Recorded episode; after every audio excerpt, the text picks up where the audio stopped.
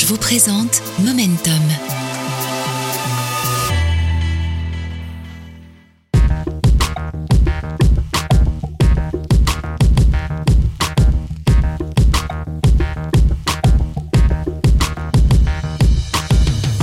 Salut et bienvenue, je suis Ludovic B et vous écoutez un nouvel épisode de Momentum.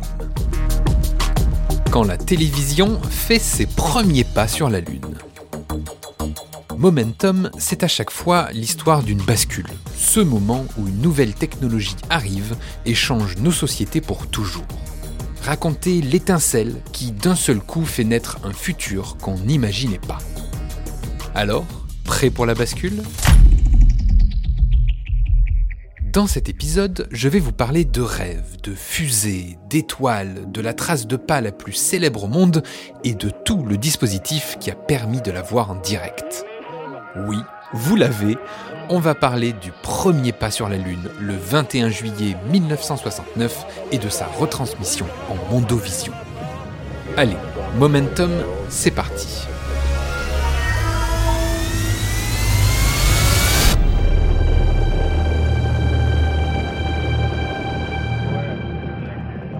Si vous êtes né dans les années 80 ou avant, vous n'aurez aucun mal à répondre à cette question. Où étiez-vous le 11 septembre 2001 Bonjour à tous, ce flash spécial pour vous annoncer ces très spectaculaires explosions. Ce serait un attentat selon les médias américains à New York, au cœur de Manhattan. Les images des tours jumelles qui s'effondrent en plein cœur de New York sont gravées dans notre imaginaire collectif non seulement parce qu'elles sont terribles, mais aussi parce qu'elles ont été diffusées mondialement en temps réel.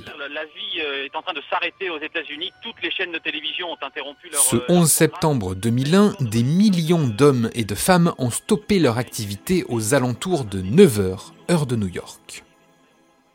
Mais vos parents ou grands-parents, toutes celles et ceux nés au début des années 60 et avant, sauront parfaitement vous dire où ils étaient lorsqu'ils ont entendu ça. C'est un petit pas pour un homme,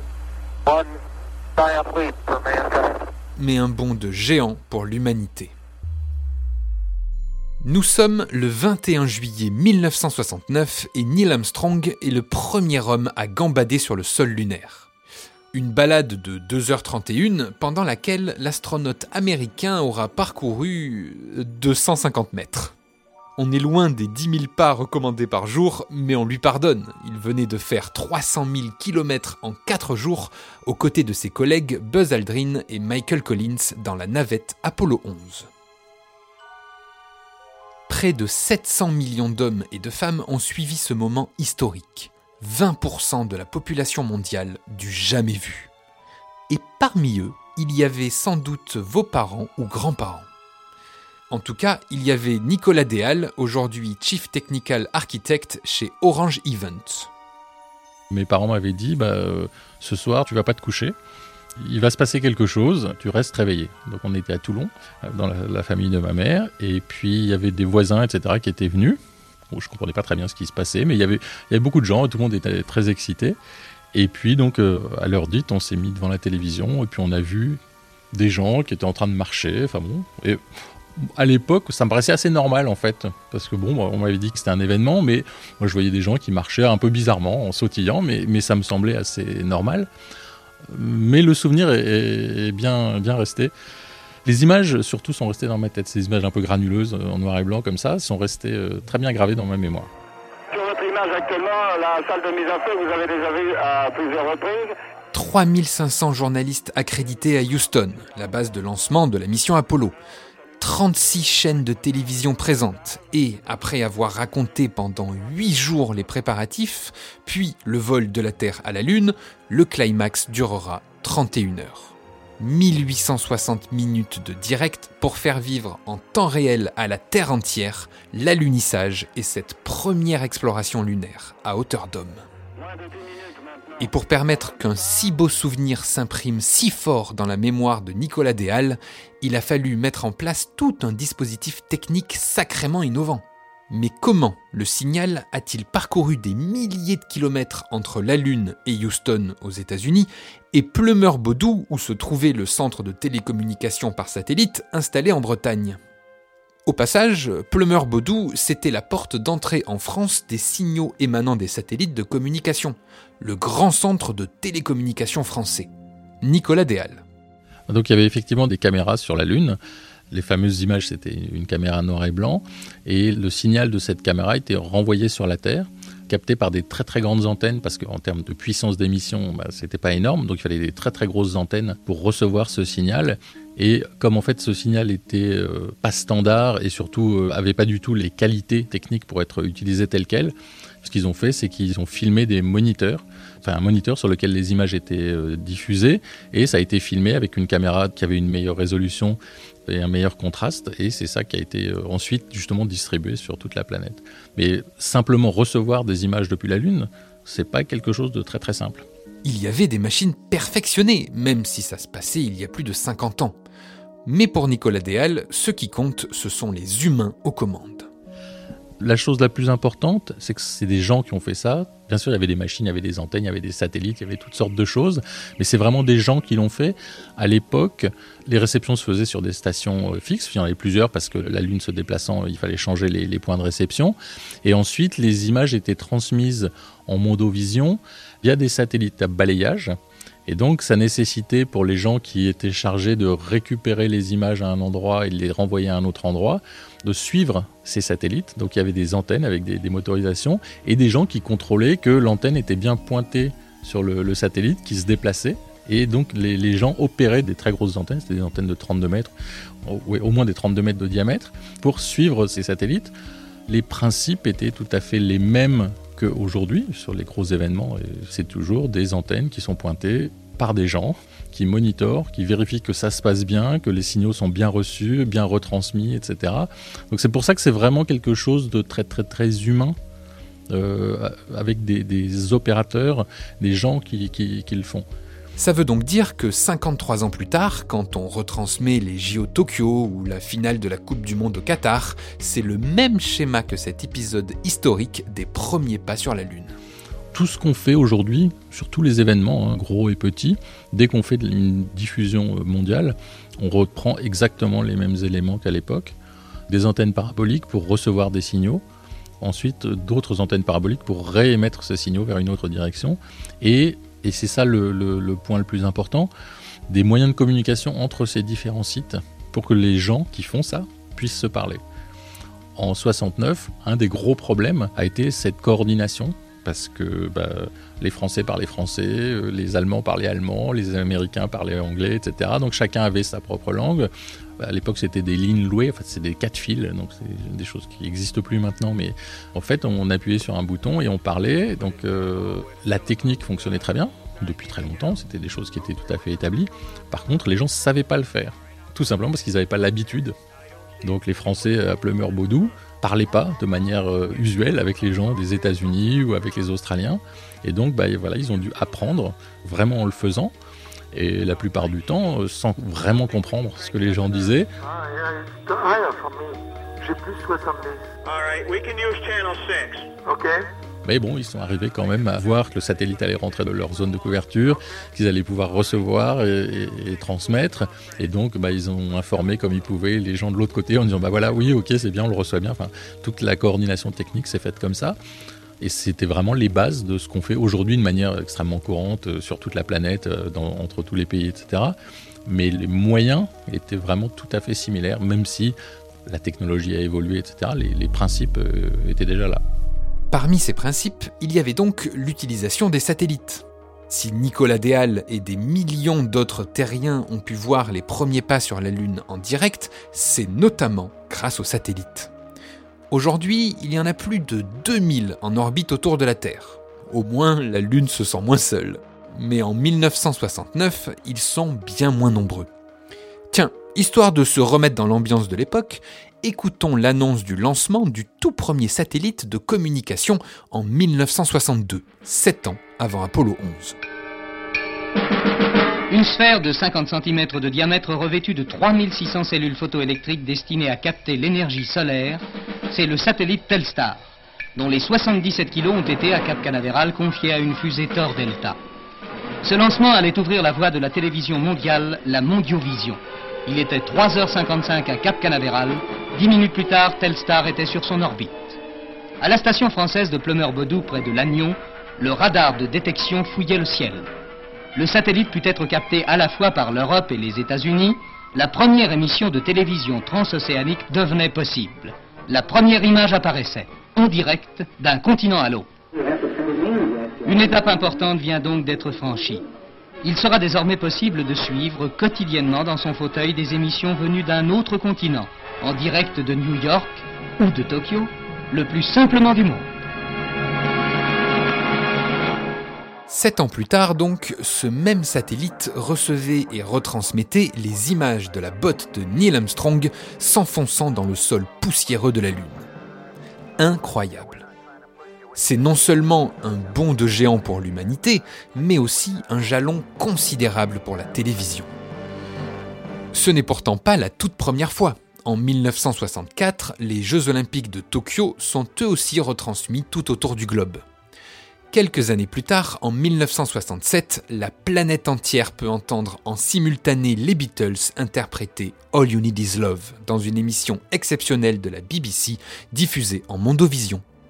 Quel plus beau message pour s'adresser à l'humanité, n'est-ce pas? Mais à l'époque, le taux d'équipement des ménages en poste de télévision restait relativement faible. C'est donc une toute petite portion de l'humanité plutôt privilégiée qui a pu en profiter. En juillet 1969, Neil Armstrong a planté le drapeau américain sur la surface lunaire, tout comme cet événement plante durablement la télévision au centre de nos salons. En faisant de l'information un spectacle planétaire, cette diffusion en mondovision va ouvrir la porte à une nouvelle ère, celle des médias de masse. Vous écoutez Momentum, le podcast. Mais pour pouvoir comparer, c'est important de savoir ce qu'était la télévision à l'époque, juste avant cet événement on a posé la question à Evelyn Cohen, professeure émérite des universités, enseignante à l'École nationale supérieure des sciences de l'information et des bibliothèques, et membre du laboratoire de recherche historique Rhône-Alpes, le LARA.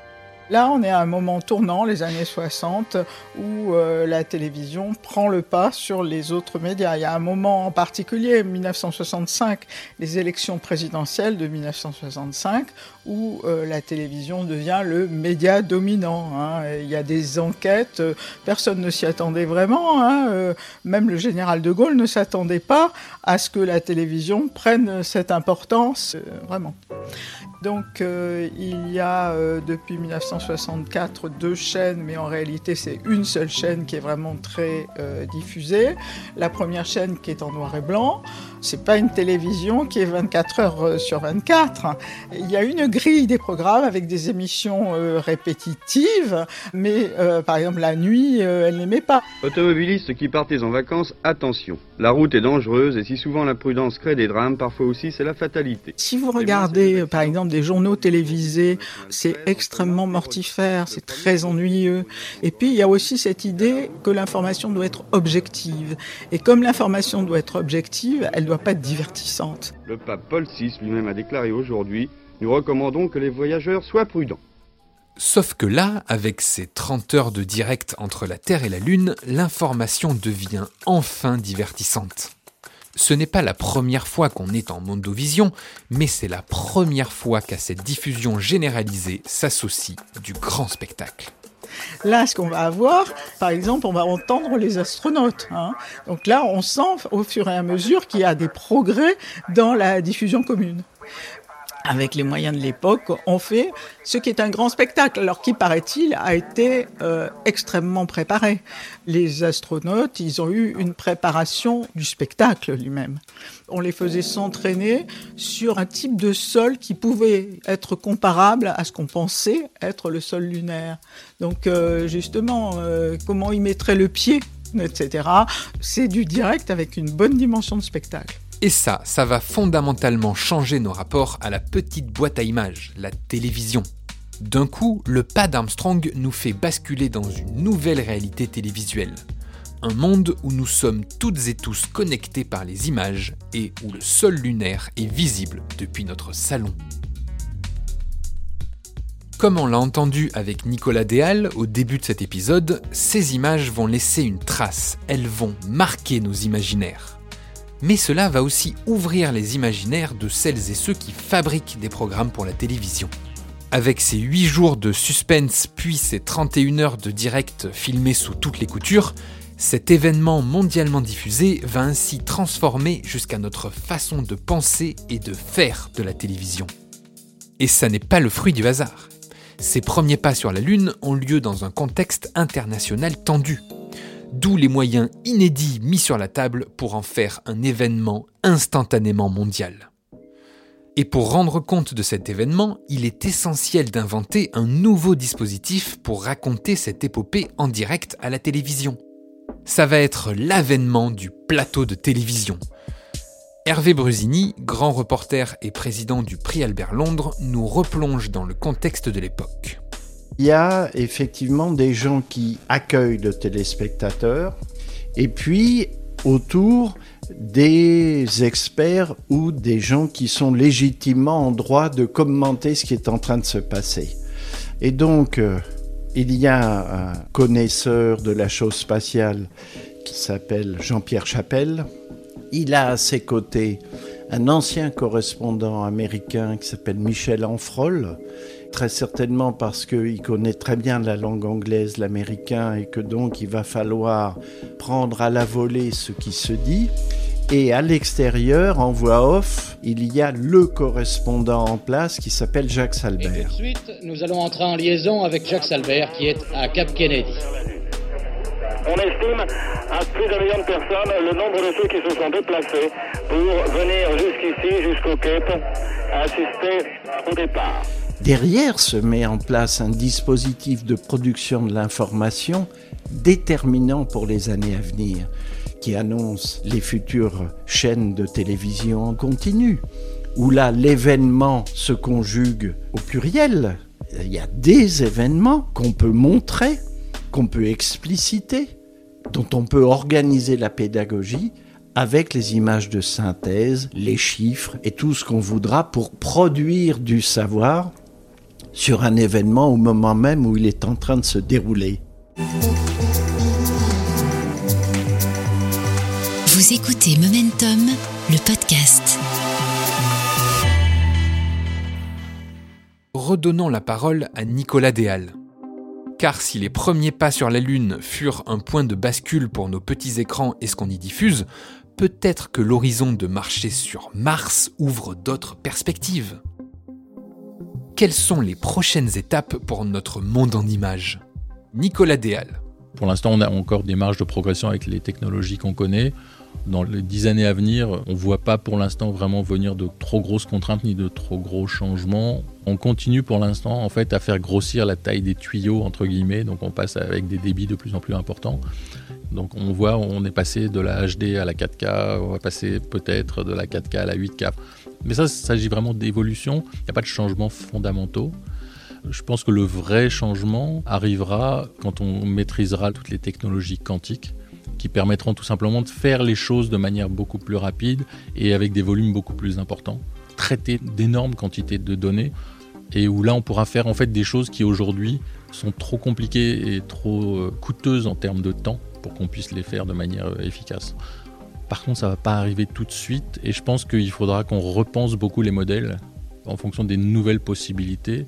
Et vraiment, oui, je pense que le quantique sera le, le moment où les choses changeront et où on passera dans un autre monde en fait. On rentrera dans des univers assez différents. La prochaine bascule sera quantique. Voilà de quoi ouvrir de nouveaux imaginaires. Encore une fois, le croisement de plusieurs avancées technologiques majeures, la capacité à envoyer des hommes sur la Lune et celle de retransmettre l'événement en mondovision, a produit des choses inattendues. Une culture nouvelle est née et se prolonge encore aujourd'hui dans l'instantané des chaînes d'infos en continu par exemple, mais aussi dans des sagas à grand spectacle comme Star Wars, jusqu'à Thomas Pesquet, notre étoile nationale, qui a diffusé ses clichés depuis l'ISS en Mondovision via Instagram notamment. Et cette fois-ci, la qualité des images et du son était de la partie.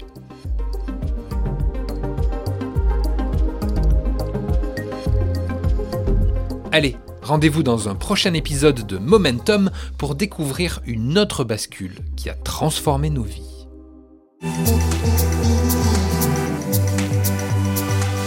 Momentum, un podcast orange.